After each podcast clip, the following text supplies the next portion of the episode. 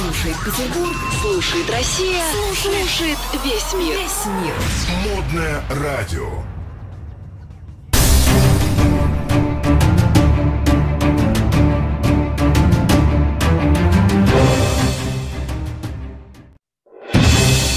Здравствуйте, друзья! Я Владимир Маринович. Каждую пятницу в 14.00 в студию модного радио в мою программу «Метод Мариновича» приглашаю тех людей, которые делают большие прорывы каждой своей отрасли. В спорте, в искусстве, а, конечно, в бизнесе. И сегодня у меня замечательная гостья, великолепная, чудесная, светлая барышня Елена Шевченко, руководитель всемирно известной Петербурге номер один сети вкусных, самых вкусных пироженок, картошка, которые я просто обожаю. А, Елена, здравствуйте и спасибо большое за то, что вы нашли время принять участие в моей программе. Здравствуйте. А, вы знаете, у меня всегда любимый вопрос, это как вы пришли в бизнес? Это что, Елене однажды утром было пять лет, и она смотрела в окно, было солнышко, и верещали воробьи за, за окном, и вдруг пришла мысль, а однажды я стану предпринимательницей. Это так было? Какой ваш путь? Как вообще стали руководителем ну, такого, ну, просто огромного бизнеса? Ну, путь был очень долгий, и вы готовы слушать эту длинную историю? Конечно, э, когда я была маленькая, ни о чем таком не думала, и все, что и произошло, в общем-то, произошло постепенно. Никто не оставил мне наследство, не случилось э, какого-то фантастического подарка от дедушки или бабушки. И, в общем-то, ну, жизнь шла как шла. Я ведь родилась в обычной семье инженеров, петербуржцев. И изначально мой путь был, был предопределен. Я собиралась в политехнический университет и туда и поступила. И, в общем-то, собиралась быть инженером-строителем. А как, как произошел этот вираж? Как оказались в результате руководителем сети таких замечательно вкусных э, метрополий? Ну, это невозможно в двух словах э, описать, потому что попала на практику в Норд, потом занималась строительством, опять же. Ну, как бы специальность, я ее очень люблю, она моя специальность. И строительством, и интерьерами, и дизайном, и архитектурой я занимаюсь до сих пор. Это такой красной ниточкой проходит через э, всю мою жизнь. А вообще хотела посмеяться, что я 17 лет занималась модным бизнесом. Ого! Это, в общем-то, больше к началам, к истокам. И вот только в этом году, когда фирма, с которой я работала, обанкротилась, ну, из-за пандемии, я закончила заниматься бизнесом модным, меня пригласили на модное радио. Спасибо большое. Ничего случайно не бывает. Дмитрий Грызлов, слышите? Ничего случайно не бывает. Сегодня в модном радио модная барышня Елена Шевченко. Елена, кстати, меня всегда интересовал вопрос. Как это быть руководителем сети кондитерских «Метрополь» и при этом выглядеть такой классной, такой, я бы даже сказал, простите, субтильной барышней? Как, вам, как у вас это получится, получается? Вы похожи на волейболистку. У меня переход количества в качество. Я считаю, что то, что съедено э, с хорошим настроением, для хорошего настроения, оно никогда не будет э, во вред. Поэтому пирожное с утра – это залог моего хорошего настроения. Только честно. Вот честно. Серьезно? Прям честно. Утром Я начинает... даже пыталась есть их в прямом эфире, чтобы не поверили. Это, это, это очень сильно. То есть, если бы я, например, продавал спортивное оборудование, то мне бы никто не поверил до тех пор, пока я по утрам не начал бы качать 120, да, 10 раз на грудь. Друзья, вот такие гости в моей программе «Метод Мариновича» на модном радио. А, если нарисовать мою, э, мою цепочку э, шагов, которые меня привели в результате из статуса наемного топ-менеджера э, в бизнес-ангела, в инвестора в проекты, то я точно знаю, что это, знаете, такой набор ступенек. Здесь Олег Леонов, здесь Аркадий Пикаревский, Села. Здесь Андрей Игнатьев, 220 вольт. Здесь Дэйв Вайсер, Гет, который меня пригласил. Вы можете рассказать о тех людях, которые в вас вложили свои знания, свой опыт, свои грабли? Вот ваш, ваш управленческий стиль, он из каких лоскутков создан? От кого что взяли? Ну, я думаю, что самое главное влияние на меня произвела моя бабушка. Потому что, когда я еще была маленькой, а, мы с ней смотрели в окошко и видели, как дворник убирает двор. И она говорит, посмотри, Леночка, вот если ты не будешь учиться, ты будешь дворником. А если ты хочешь быть кем-то большим, то учиться, учиться и учиться. И вот эти слова я помню до сих пор, всем их рассказываю, ну, что понятное дело, в советское время никто никогда не думал и не говорил о том, что тебе кто-то что-то должен. И вот эта мысль о том, что все, что ты хочешь, ты должна заполучить сама, она как с детства вросла в меня, так и продолжает грызть. То есть, если ты что-то хочешь, сделай это сам. Елена, давайте сюда пойдем поглубже. Друзья, перед э, началом нашего эфира, конечно, я с Еленой поговорил, я рассказал ей вопросы, которые я буду для старта задавать. Но вдруг возникло очень живое, согласитесь, зацепило а, общение на тему вот этой предпринимательской энергии и, и даже, о боже, неужели я это скажу слово эзотерики э, и значение эзотерики в жизни предпринимателя. Давайте вот про, про энергию предпринимательскую. А, хорошо, с вами все понятно. Залогом вашей энергии, ежедневной энергии, это с утра пироженка. Друзья, я пошутил. Здесь можно улыбнуться. А я нет. А что ж такое? Что, правда, что ли? Да. Так, знаете что? А давайте тогда вы сделаете пироженку, которую так и назовете там «Энергия предпринимателя». Слушайте, вот это классная идея, покупаю. А на самом деле, как вы считаете, есть ли место случаю в жизни предпринимателя? Ну, в моей жизни, я не могу говорить за всех, да, э, кто-то там ставит цели, еще там рассказывает, что они в детском возрасте хотели быть э, владельцем империи и так далее. Нет, конечно, у меня такого не было. И, как я вот рассказала, моя бабушка, она была моим стимулятором, поддергивала все время мое самолюбие, спрашивая о том, а что получила Люда Берчикова mm. за эту контрольную? Mm-hmm. Говорю, пятерку. А ты четверку? Ай-яй-яй. И больше ничего не говорила. Дальше должно все было развиваться само. Слушайте, бабушка была крутым мотиватором. Бабушка была учительница. А, все, понятно. Это профессиональная. Да. А, вот, поэтому вот я стараюсь, кстати, в детях вот тоже это, так сказать, развивать эм, стремление самостоятельно двигаться, да, и стремление, и желание быть лучше.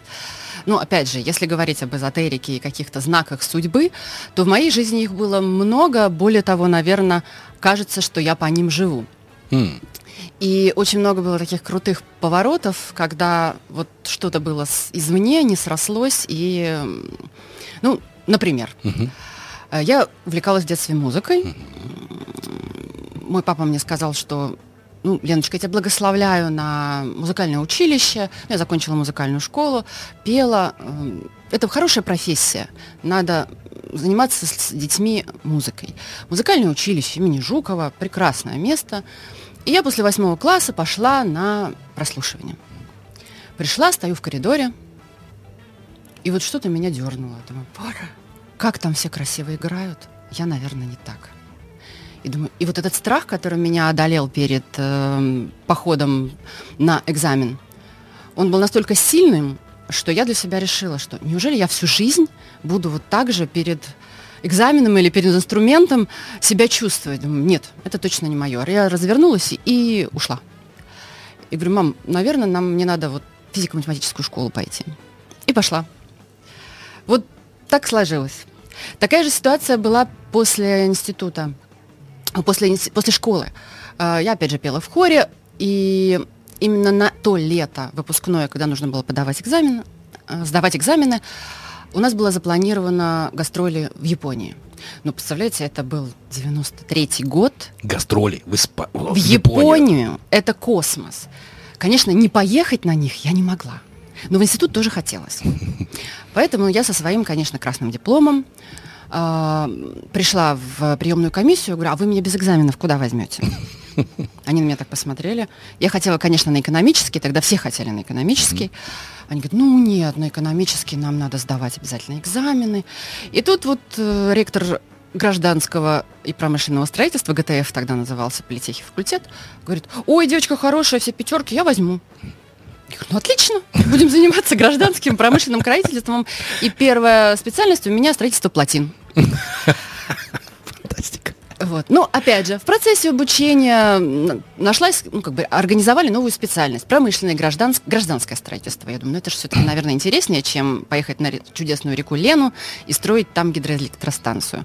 И я перешла туда. То есть вот все как-то складывалось в моей жизни так, чтобы вот дорожка, она была предопределена. предопределена. И занимаюсь теперь строительством каждый день. бизнеса. Ничуть не жалею. Нет, и строительство напрямую тоже. То есть параллельно всем бизнес-процессам у меня всегда идут строительные процессы. Будь то кафешка, будь то дом, будь там еще что-нибудь. То есть гостиница, Гранд-Палас или еще что-нибудь. Я все время строила, я всю жизнь строю. Дильна, у меня есть такая теория о том, что все люди делятся на две категории. На вордовцев и на экселевцев. Это Я, как? я классический конченый вордовец. Потому что вы Вордовец понимали... это только поговорить? Э, А, во- во- во. Я закончил факультет журналистики Петербургского университета и сейчас добью. Я кандидат филологических наук. а я экономически. Просто жизнь, когда я закончил, она очень быстро мне подсказала, что если ты хочешь деньги зарабатывать, а не говорить про них, то надо научиться их считать.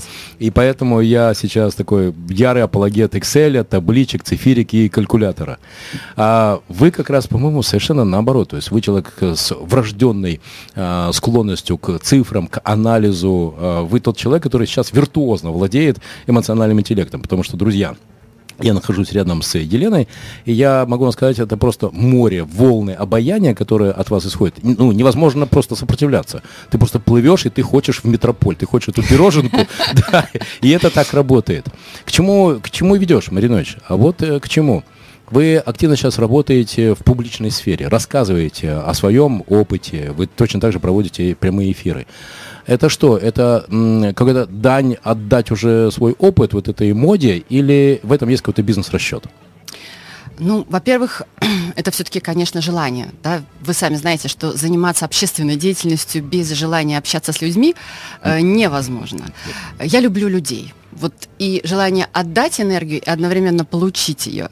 Да, вот мы с вами сейчас То есть спустя общаемся. столько лет руководства людьми вы продолжаете любить людей. Да. Фантастика.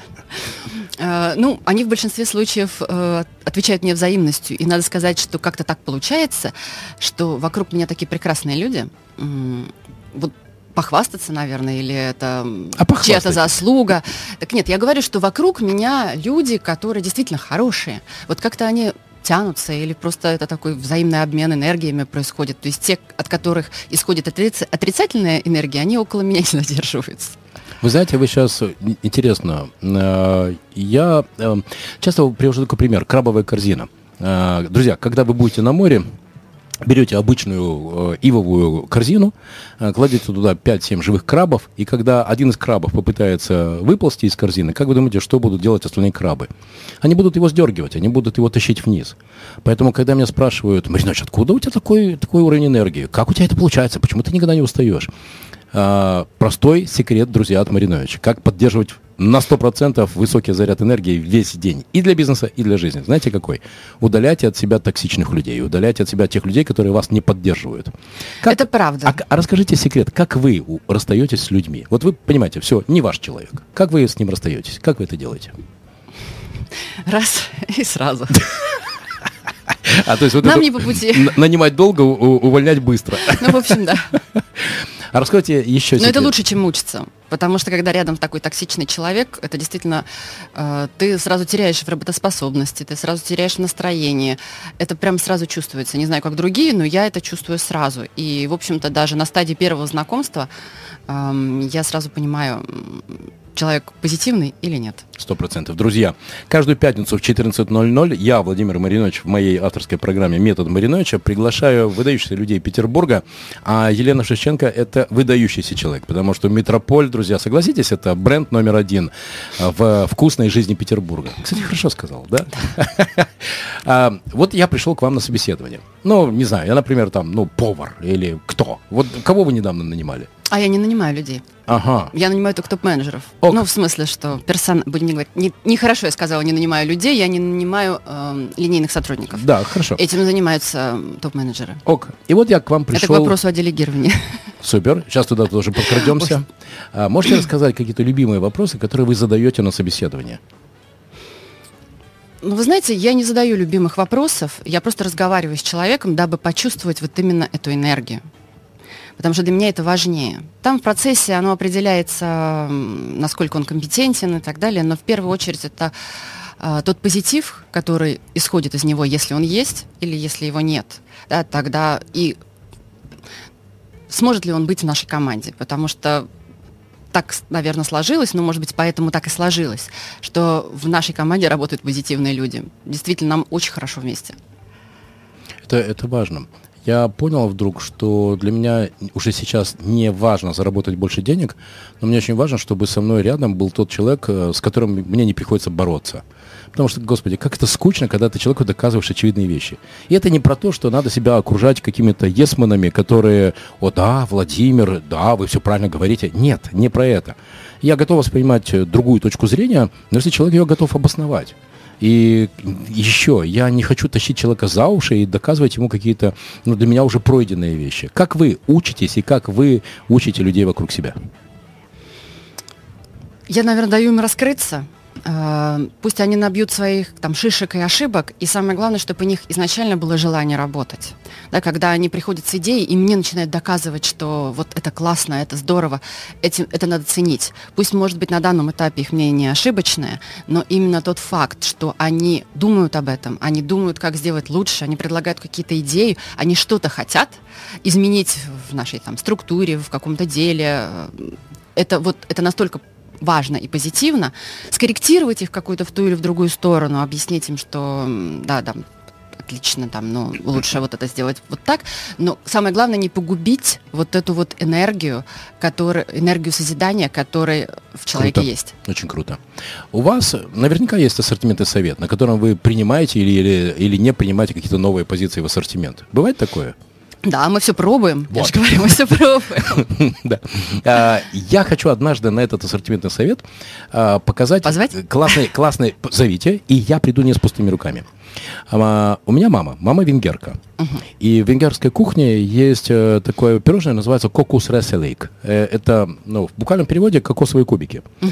Это очень вкусно. Это такие э, квадратные кусочки э, теста, я даже не знаю какого. Э, они обмакнутые в шоколад и посыпанные сверху кокосовой стружкой. И потом еще они это очень вкусно. В холодильнике должны с, с вечера до утра постоять. То есть такой домашний вариант Рафаэла, да? Вообще просто это космический космос. И это такой вот из детства вкус. А, как вы такие идеи собираете? А, и, а, например, бывает такое, что вы говорите, ребят, мне не нравится. А команда, например, сказала, а мы считаем, что это будет хит. Ну ладно. И вдруг оно взлетело или не взлетело. Как такие ситуации решаете? А были ситуации и те, и другие. Я всегда считаю, надо пробовать. Э, если не нач... ну, не попробуешь, не узнаешь. Да. И вот в нашей компании так принято. А, вот эти вот ужасные, долгие и дорогостоящие маркетинговые исследования... Не работают. Они не работают, и мы их уже перестали делать. Да. Потому что чем долго и мучительно выяснять, что хочет потребитель, ему нужно сразу предложить что-то и понять, он это будет брать или нет. И это гораздо быстрее, эффективнее и дешевле. Сколько у вас в месяц или в квартал таких запусков происходит новой продукции? А, раз в три месяца в обязательном порядке мы запускаем новинки. А вот, кстати, кто их предлагает, мы устраиваем раз в год, а то и чаще. Ну, то есть это есть рабочий процесс, когда кто-то что-то предлагает, а есть у нас такой корпоративный конкурс, где все, начиная от всех кондитеров любого уровня, от самых низших до самых высоких, а, включая работников офисов, могут предложить свои рецепты. То а. есть это такой день кухни, все чего-то готовят, либо дома, либо приносят. И дальше экспертный совет начинает это все пробовать, фотографировать, снимать. Где-то нравится дизайн, где-то нравится содержание. И таким образом формируется несколько идей для проработки уже в технологический процесс. Фантастика. И это как раз способ соединить творчество, да, это же чистой воды творчество, и в то же время бизнес. То есть угу. сразу быстрое тестирование. А, если не секрет, в какой из кондитерских метрополий происходит это тестирование? Есть же, наверное, какие-то Нет, ну, это на заводе происходит. То есть, ну, как бы конкурс на заводе. То есть... а, а через продажи, когда вы уже выходите на продажи, вы сразу во всю сеть э, да? заводите? Ага. Круто. Друзья, каждую пятницу в 14.00 я, Владимир Маринович, на Модное радио в программе э, «Метод Мариновича». Да, вот так вот скромно называется программа. Э, приглашаю выдающихся людей, которые в Петербурге показали выдающиеся результаты. И сегодня у меня в гостях Елена Шевченко, руководитель сети «Метрополь». Как всегда, о жизни... Франчайзинговой и... сети. Франчайзинговой сети. И, как всегда, о жизни и о бизнесе. Мы перед эфиром затронули такую очень важную тему «хочу-могу».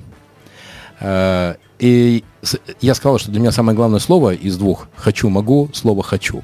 Потому что есть большое количество людей, которые могут, и ты вот думаешь, как его замотивировать, а он все никак не взлетает. Но вот что-то там в нем сломалось. А, с такими вареными летчиками а, что делаете? Знаете, такой сбитый летчик. Все знает, все умеет, хорошее портфолио, и еще там полгода назад зажигал, там небесам было жарко. И все, и человек как-то вдруг остыл, и уже в глазах нет огня. Э, как таких людей зажигаете? Ну, к этому человеку, во-первых, я сама зажигаю. Во-вторых, к этому человеку нужно представить человека, который хочет. Uh-huh. Да, то есть вот этот вот тандем э, кто-то жжет, а кто-то исполняет. Это всегда работает. Вот вы затронули то, что, э, ну, я рассказала, что у меня был модный бизнес, и, в общем-то, это касается и продаж э, непосредственных, любых продаж, будь то модная одежда или кондитерские изделия. То есть в паре продавец, продавцов должна быть звезда, да, которая умеет разговаривать, в которой мотивация, которую я хочу, и есть э, исполнитель, который... Это не значит, что кто-то из них э, лучше, кто-то из них хуже. Они должны быть в паре. То есть кто-то жжет, а кто-то эм, подносит, как говорится. И это всегда так работает. Сто процентов. А как таких людей, а, вот, как, которые смогли себя переломить и которые встали и начали сжечь, как, как, какими, какими добрыми словами их э, поддерживаете? Что вы, молодец, вот так. У меня, например, есть такая манера, я каждого первого числа каждого месяца. Обязательно в каждом проекте э, выбираем э, лучшего и полезного игрока. Причем нам проще с моими партнерами выбирать такого лучшего или полезного, потому что все оцифровано. И, например, в агрегаторе маркетплейсов там очень просто можно выбрать, потому что есть конкретные цифровые показатели, которые а, показывают, кто из сотрудников именно в этом месяце перевыполнил план и насколько. То есть речь идет не о том, что мне нравятся чьи-то глаза или там размер э, талии, а конкретные цифровые показатели. У меня даже есть такой пример, Руслан Андрей, э, Руслан Абдулов.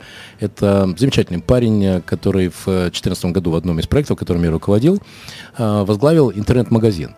И он за два месяца увеличил там продажи в два с половиной, в три раза. И вот первого числа, это, друзья, можно найти фотографию во фотографиях моих во Фейсбуке э, в ноябре 2014 года. Я его взял на руки и пронес через всю компанию. Ну, потому что вы помните, что было во втором полугодии 2014 года. Доллар был 30, стал 60, угу. евро был 40, стал 80, все летит, понятно куда, в тартарары. И тут человек, который тебе приносит такой вот супер результат. Я просто хотел, чтобы все увидели, что люди, которые добиваются сверхрезультата, их буквально в смысле на руках носят. Вот сейчас он, представьте себе, владелец инвестиционного э, клуба, и он управляет инвестициями в кофе и в другие проекты. А, как вы таких людей поддерживаете? Как вы их э, показываете? Ну, если мы будем этим заниматься каждый месяц, искать лучшего, то, наверное, нам некогда будет работать. Мы этим дел... занимаемся раз в год. У нас есть такое собрание новогоднее, где, конечно, мы поддерживаем, награждаем, рассказываем всяческие истории о том, кто и как отличился за этот год среди всей франчайзинговой сети. И наверное, самое интересное, это мы всегда ставим свои собственные спектакли и стараемся вовлечь туда вот самых активных и интересных сотрудников, чтобы они помимо того, что им просто что-то вручили, запомнили этот день как э, участие в каком-то знаю, спектакле, свою какую-то роль. Э, и ну, как бы, чтобы это был яркий день в их жизни. А какие спектакли, например?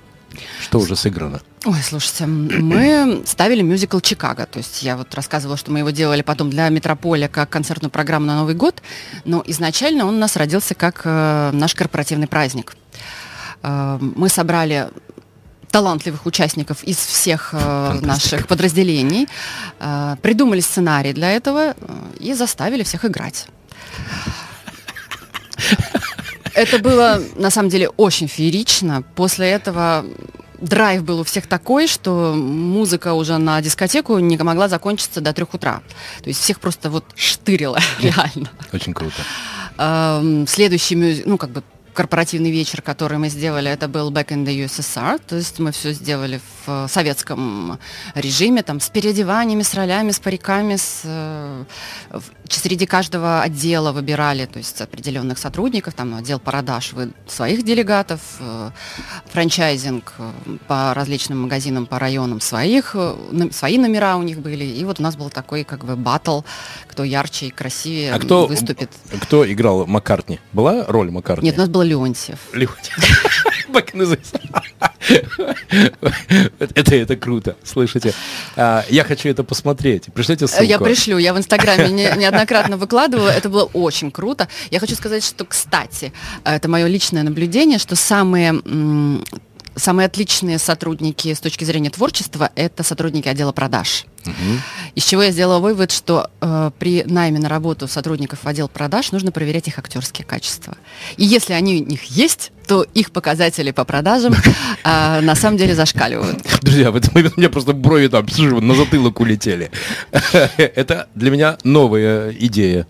Потому что Ну обычно- скажите, логично, да? Абсолютно. Не об- ну как бы не обманешь, не Абсолютно. продашь, есть такая история. Но если ты перевоплощаешься и продаешь э, с актерским мастерством, э, продажи растут. Фантастика. Ну, на самом деле, потому что я трудно себе представляю, э, знаете, такой успешный продавец-интроверт, знаете, такой социопат, такой углубленный в себя мизантроп. Да, конечно, если ты не умеешь входить в рапорт, в общение, в коммуникацию Мгм, с мгм. клиентом, то, ну, все, не будет никакого доверия и, соответственно, не будет продаж. Давайте про продажи. 20 год. Он для многих на рынке хорики был катастрофическим. И я знаю те проекты, которые а, были, ну да бог с ним, ладно, что там плюс-минус в прибыли в 19 И, конечно, за 2-3 месяца прошлого года очень стало быстро понятно, что все, они убыточны, а, собственникам надоело вкладывать, и они закрылись. И хотя это были иногда и вполне себе вкусные и интересные проекты, но закрылись. Метрополь в порядке, Метрополь развивается. И более того, я знаю, что вы в Москву идете.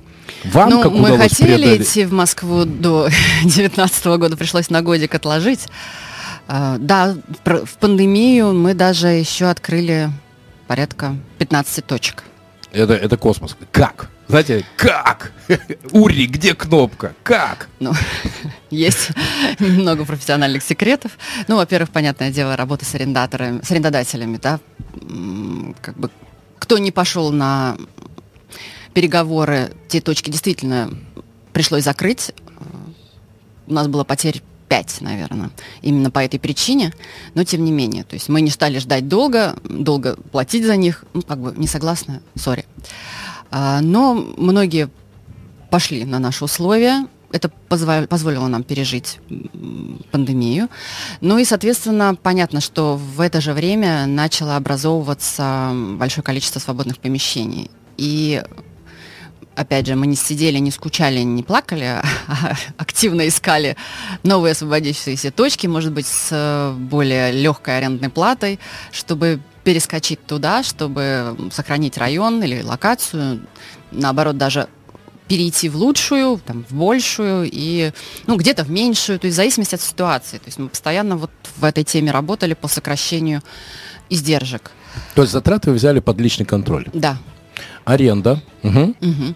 Ну, фонд заработной платы, понятное дело, то есть люди, да, то есть м, даже люди на заводе были переведены в такой график, да, то есть мы стали производить только высокомаржинальную продукцию, сократили ассортимент на это время, сейчас потом все вернули. А, Но вот путем вот этих вот э, очень-очень сложных. Добавили, кстати, ассортимент, который а, мог бы помочь нашим магазинам, поскольку мы в самый жесткий момент пандемии развивались как магазины у дома. Да, нам запрещено было делать кофе и работать как кафе, но мы работали, то есть мы добавили молочные продукты, хлеб, там какие-то крупы, то есть то, чтобы э, люди, боящиеся ходить в большие магазины, использовали рядом с домом точку Северметрополь как маленький магазин шаговой доступности у дома. Вот тоже было время, которое... Я так делал. На углу Большого и Каменостровского среди большого количества чеков были и мои. Каждый второй день. Нет, честно, я живу на Петроградке. Да-да-да. Я яростный союзник, э, о, простите, апологет э, Петроградки, евангелист. И вы для меня прямо там вот очень-очень здорово, очень меня выручали, да. Я вам очень за это благодарен. Так, личный контроль. Давайте вот про м, сотрудников. У меня есть такой очень грустный э, кейс. Это было в апреле прошлого года мой добрый товарищ, э, мой добрый товарищ из э, Самары, владелец э, э, тоже сети розничных магазинов, он позвонил мне и спросил, Володя, как ты считаешь, что нужно делать? А вот какая история. Ему написал на полном серьезе один из его сотрудников, который до этого три года проработал, дословно следующее. А, По телевизору сказали, что вы теперь мне должны каждую неделю платить 20 тысяч. И если вы не будете мне платить каждую неделю 20 тысяч, то я на вас подам ну, в те или иные очень серьезные контрольные органы. Это для меня, конечно, такой был очень показательный и болезненный кейс, что всегда есть сотрудники, которые никак не связывают э, успех твоего бизнеса и свою карьеру в твоей компании. Ты предприниматель, ты меня нанял, ты должен платить. Есть у тебя прибыль, нет у тебя прибыли, ты должен платить. А не будешь платить, я на тебя пожалуюсь. У вас были такие ситуации в прошлом году? К сожалению, были. Немного, но были. Причем, ну, как бы в, в топ-менеджменте, да, будем говорить так. Э, Ну, вот я знаю про один такой случай. К сожалению, да, ну, нам пришлось расстаться, да, по закону, как вот, окей, раз э, ты так поступаешь с нами, ты не готова пережить с нами, э, это наше общее, там, не знаю, горе, не горе, как это было назвать, ну, значит, ты не будешь, не хочешь быть дальше с нами в э, нашей команде. И, соответственно, мы расстались э, по закону, сколько там нужно было заплатить зарплат. Э, лучше так и сейчас, чем э, иметь такую, знаете, змею за пазухой и знать, что в любой Однажды сложный укусит. момент твоей жизни человек первый тебя подставит. И, к счастью, это был единичный случай. Все остальные, наоборот, восприняли как бы эту ситуацию как это трудность, которую мы переживем вместе. Мобилизировались, э, да, где-то там пришлось поджать линейный персонал, но опять же, после каких-то опять же, переговоров о том, что ну, давайте, ребята, потерпим, вот сейчас это действительно очень сложно, вот поймите, да, то есть, но это же не навсегда, да, то есть пройдет Зато несколько сейчас месяцев, Метрополь и... работает, сейчас у вас есть работа, сейчас у вас есть постоянный доход, это круто. А, знаете, у меня любимый принцип – расставаться хорошо. Всегда расставаться хорошо. Даже когда тебе хочется... Нет, расставаться надо хорошо. Согласны? Ну, бывают разные ситуации в жизни. Понимаю, господи, сколько было горечи в этом, это правда. Но вот мой опыт говорит о том, что расставаться стоит хорошо. Друзья, каждую пятницу в 14.00 я, Владимир Маринович, на модном радио в моей программе «Метод Мариновича» приглашаю тех людей, которые показывают невероятные результаты каждой в своей отрасли. А, в бизнесе особенно, это моя любимая тема, Елена Шевченко, руководитель франчайзинговой сети а, «Метрополь». Я думаю, что каждый из вас каждый день делает покупки в «Метрополе». Это, мне кажется, что один из символов э, Петербурга. Елена, а, картошка. А, Картошка. Мы с вами говорили о том, что пирожная картошка это, на- ну, в моей картине мира это, это просто, ну, это вершина, это шедевр. Я, друзья, дело в том, что э, стараюсь быть в тонусе, у меня не очень получается, как у Елены, но знаете что?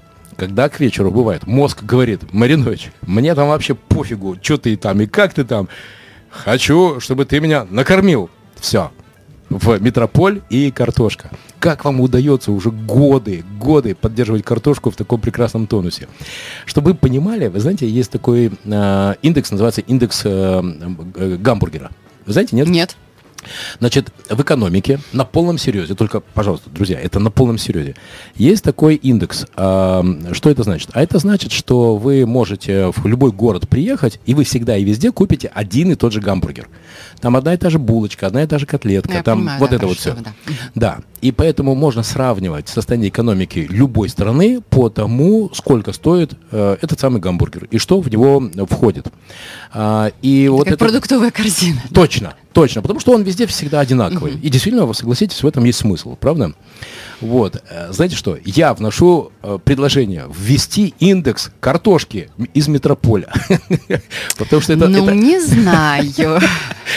ну, Все говорят, что наша картошка самая лучшая. Это правда. Потому что у нас есть э, секретный ингредиент. Какой? Любовь. Да, согласен абсолютно. В общем, друзья, я за то, чтобы объявить картошку стандартом кондитерской отрасли Петербурга. Я бы это, знаете, бенчмаркой. То есть, как бы это вот тот уровень, да, на который надо стремиться. Сто процентов. Это так работает. Так вот, кто в сети Метрополь отвечает за картошку? Хочу прямо сейчас этому человеку сказать спасибо. Но знаете, рецепт этой картошки, он создан был давно-давно, когда нас с вами еще не было. А, И суть, наверное, в том, что мы до сих пор э, его храним. И не сходим с этого пути, что бы ни случилось, как бы не было тяжело. И коньяк Арарат добавляют туда. Вот до сих пор.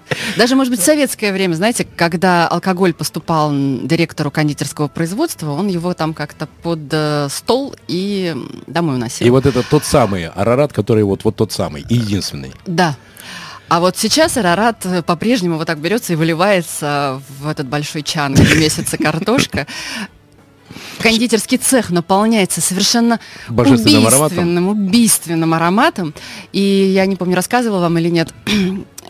Нам позвонила компания НТВ и сказала, что, вы знаете, мы хотим сделать про картошку сюжет. Мы к вам пришлем э, оператора, пусть он поснимает, вот как вы ее делаете. Окей. Слушайте, они, наверное, специально выбирали оператора, либо, может, он вызвался сам, потому что он 4 часа снимал, как мы э, делаем картошку. С такой любовью, с таким трепетом. Он а давайте вы этого еще раз подойдете. А вот сейчас вот покажите, как вот вы ее катаете. А давайте второй дубель. А третий. Да, а вот здесь. А вот почему здесь вот 4 отросточка, а здесь 5. И он все тогда досконально спрашивал. То есть он реально, видимо, любил эту картошку. То есть получился прекрасный сюжет. И он видел на его глазах. Мы вот влили бутылку коньяка Как происходит рождение картошки. Да, в эту смесь. И говорит, ну это дубль два сделать нельзя.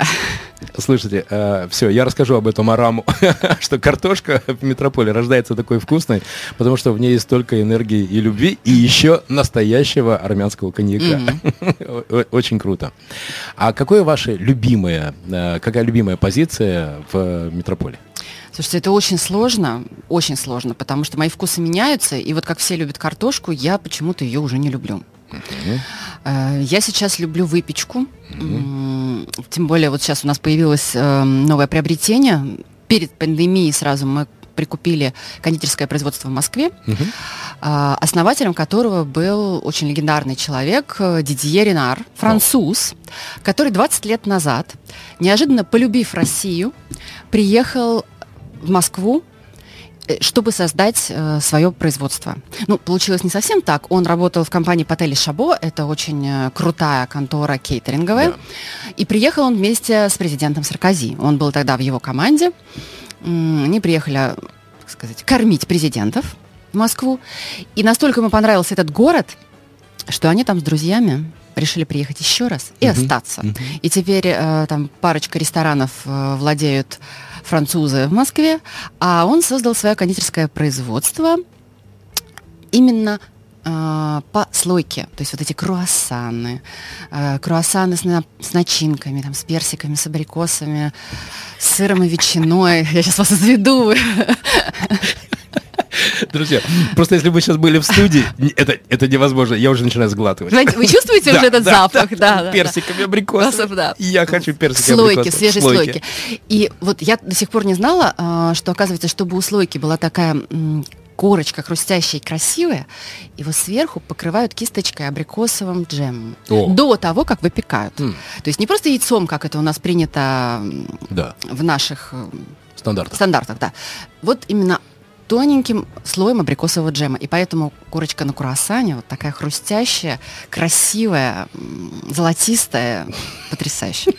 Вот, поэтому вот моей любви сейчас это вся выпечка от Ренарди. И я не дождусь просто вхождения в Москву, потому что вот там бы я развернулась, конечно, на полную катушку. Хотя сейчас в сети Северометрополя компания Ренарди тоже представлена.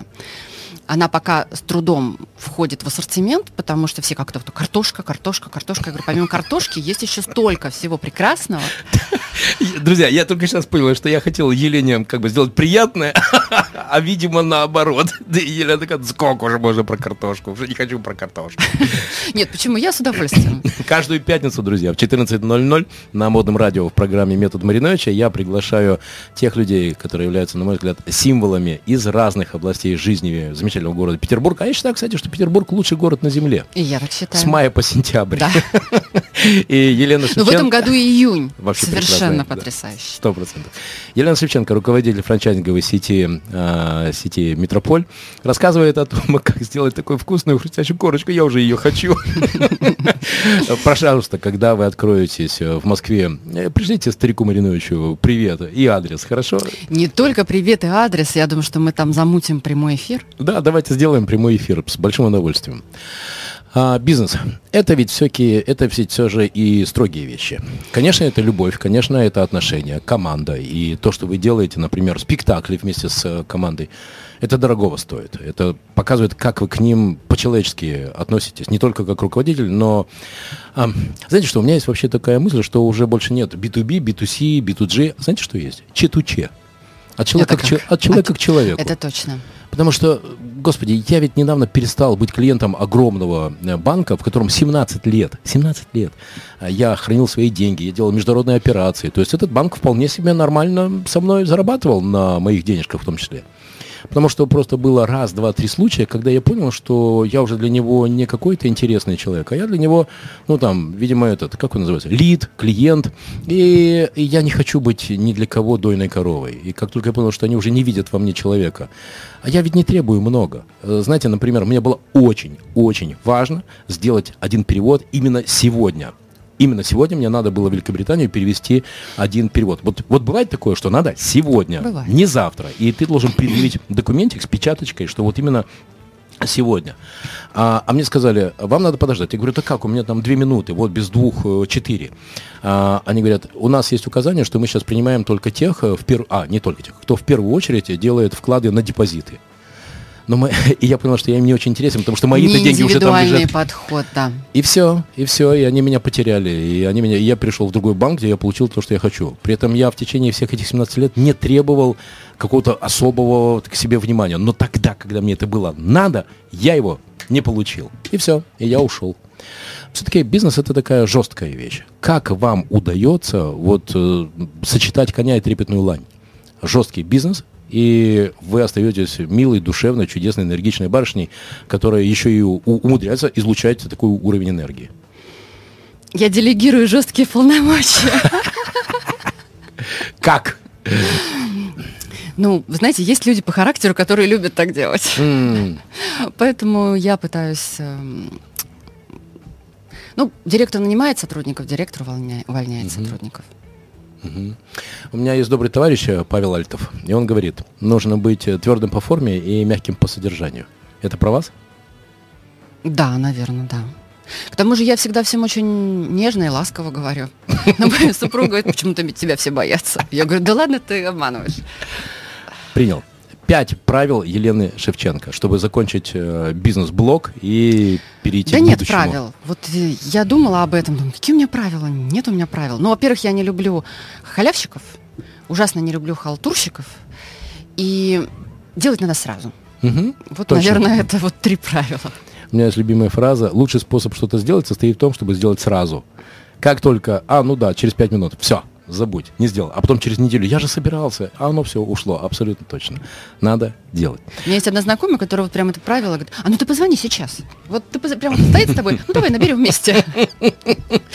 Не дает возможность не сделать. Да-да-да. Очень круто. А, книги. Какие книги читаете и можете назвать там три книги главные в вашей жизни? Слушайте, вот, наверное, назову одну книгу главную в моей жизни, потому что она действительно такая я прочитала ее тогда, когда мне было, наверное, лет 15 или 16. Это может быть банально, да, это Дейл Карнеги. Угу. Но она настолько тогда, пере... я не читала ее сейчас, но я наст... она настолько тогда перевернула мою жизнь, э, я поняла, что действительно жизнь может быть другой. Это про влияние про друзей? Да. Угу. И вот удивительным образом, да, учебники, они все вываливаются из головы иногда. А тут я, когда встречаю людей, особенно молодежь, и я понимаю, что они эту книгу прочитали. Потому что они ведут по-другому себя, они живут по-другому, они, эм, то есть надо ее пропустить через себя и понять, что это другая философия, что это, это другое мироощущение, что в этом состоянии жить легче, проще и позитивнее. Мне всегда мама говорила, я еще тогда была очень скромная, застенчивая, она говорит, ну, Леночка, ну улыбайся, у тебя там зубки красивые, ты улыбнись, вот совершенно другая история. И после того, как я прочитала книгу Дейла Карнеги, вы начали улыбаться. Я начала улыбаться, вот до сих пор улыбаюсь, и действительно я стала жить по-другому, с позитивом и с улыбкой. Окей, принял, согласен. Дейл Карнеги. Угу. Эм, ну, так вот она, наверное, самое главное. Все остальные проходящие. Потому что какой-то математике научиться временной, она, ну, специфика, здесь почитали, там почитали, это сюда, это туда, а вот подход, с которым можно подойти к любому делу, вот она универсальна. Это невероятно, то, что вы говорите. Просто, ну, чтобы вы понимали, я с математикой расстался в седьмом классе. Вот как только начались косинусы и синусы, я такой, ой, ё, что? Нет! И все. И наша учительница Наталья Дмитриевна, она была мне очень благодарна, потому что у меня уже тогда, в те времена, была ярко выраженная АЖП, так же, как и у вас. И она мне была просто благодарна за то, что я не срываю уроки. Потому что я уже тогда вот что-то двигался, ерзал, там предлагал моему другу, другу Ване Копче там поиграть в шахматы или в футбол, ну, в общем, что-то такое. И, в общем, я могу сказать, что свою четверку математике я заработал, знаете, чем? Тем, что молчал. Ну, надо найти подход к учителю. Точно. Это так, друзья. Ну, еще, наверное, если просто из полезных, то вот э, маркетинг, основа маркетинга Котлера. Это просто было смешно, когда я писала диссертацию, писала ее в экономическом институте, ну, нужно было прочитать много книг. И первую я прочитала, понятное дело, ее, а потом все, что я читала, оно было просто плагиатом из Котлера. Согласен. Согласен. То есть, э, и не знаю, до сих пор, мне кажется, что какую книгу не возьми, э, больше, меньше оттуда будут цитаты. Давайте, знаете что, у меня же есть любимый принцип, не важно, что ты знаешь, важно, кого ты знаешь. Я вас познакомлю со Станиславом Лугуновым. Это очень известный петербургский предприниматель. И он маньяк, просто он фанат бережливого производства.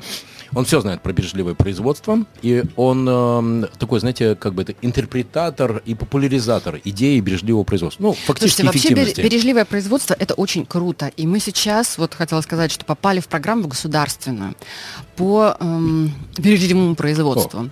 То есть это, оказывается, есть такая, есть центр компетенций, который принимает в свою программу, ну, то есть если подать заявку, а, производства, которые готовы и хотят э, изменяться, О.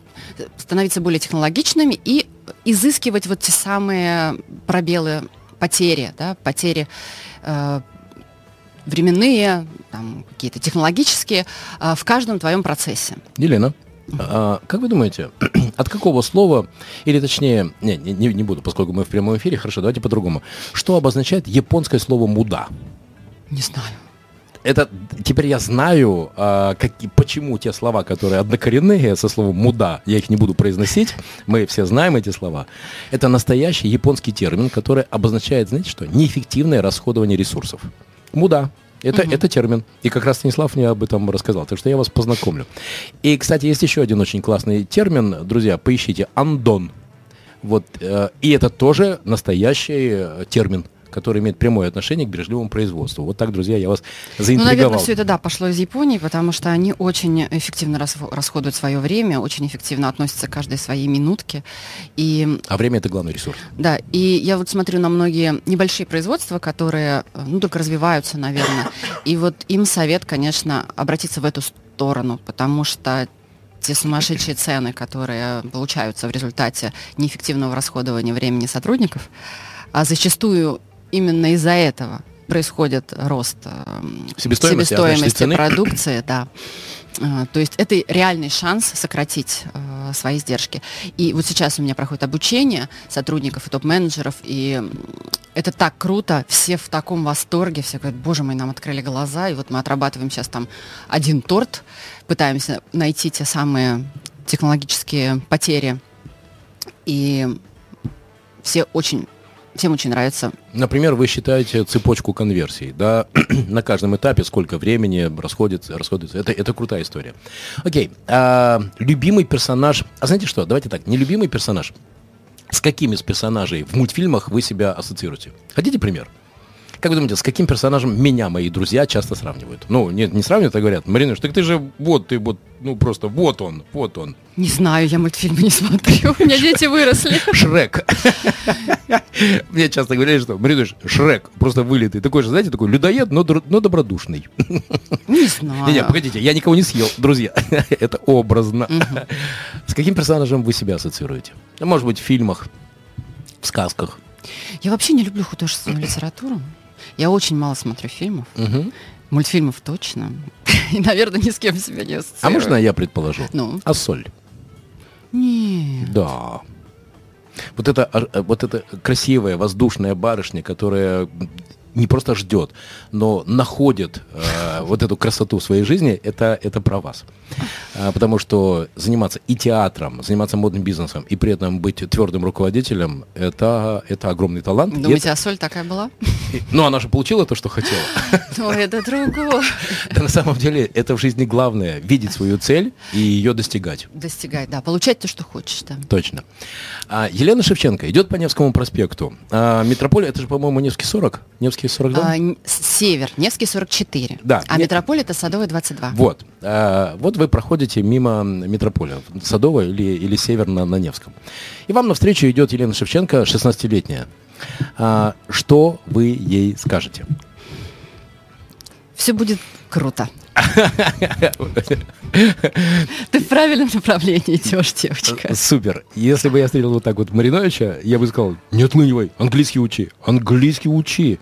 Я точно знаю, что я определенное количество возможностей потерял, потому что у меня был не очень хороший английский. Да, я ведь учила. Да еще вы- И английский, и французский, и итальянский. Знаете зачем? Вот просто так, чтобы было.